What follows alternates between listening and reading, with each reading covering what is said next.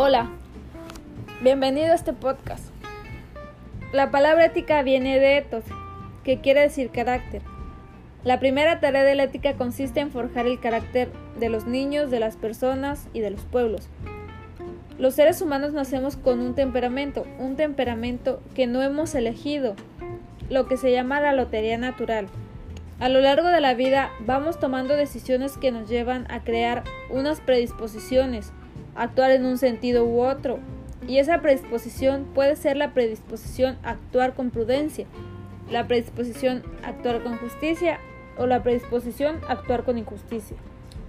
Esas predisposiciones van formando lo que se llama el carácter de las personas que después nos ayudan a ir en ese sentido con lo cual forjarse unas predisposiciones es fundamental para después tomar decisiones en la vida.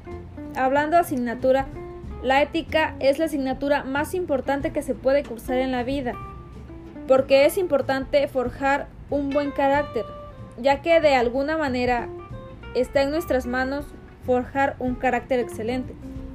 Es una tarea muy importante, porque todos los seres humanos queremos ser felices la felicidad es algo que uno consigue trabajando muy seriamente porque es una cuestión del esfuerzo, pero también es una cuestión del regalo, del don.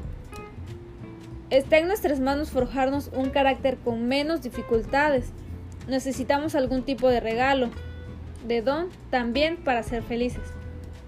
La gente suele pensar que cada quien tiene su ética, pero no es verdad, y que la moral depende de cada uno, y tampoco es verdad. La ética no es subjetiva, sino es muy intersubjetiva. Se hace entre los sujetos, se hace entre las personas. No puedo decidir yo por las buenas qué es lo malo y qué es lo bueno, y qué normas son correctas y cuáles son incorrectas. Somos los seres humanos los que vamos dialogando sobre qué creemos que es lo más justo, qué creemos que es lo mejor y qué es lo que nos parece más oportuno. Lo hacemos entre todos nosotros. Al final, cada uno tiene una conciencia y tiene que tomar decisiones propias. Pero lo hacemos entre nosotros conjuntamente y es una construcción conjunta. No depende de cada quien. No es que yo opine que me parezca mal una cosa, sino que ya hemos ido históricamente llegando a la conclusión de que hay unas cosas mejores que otras y las hemos hecho conjuntamente.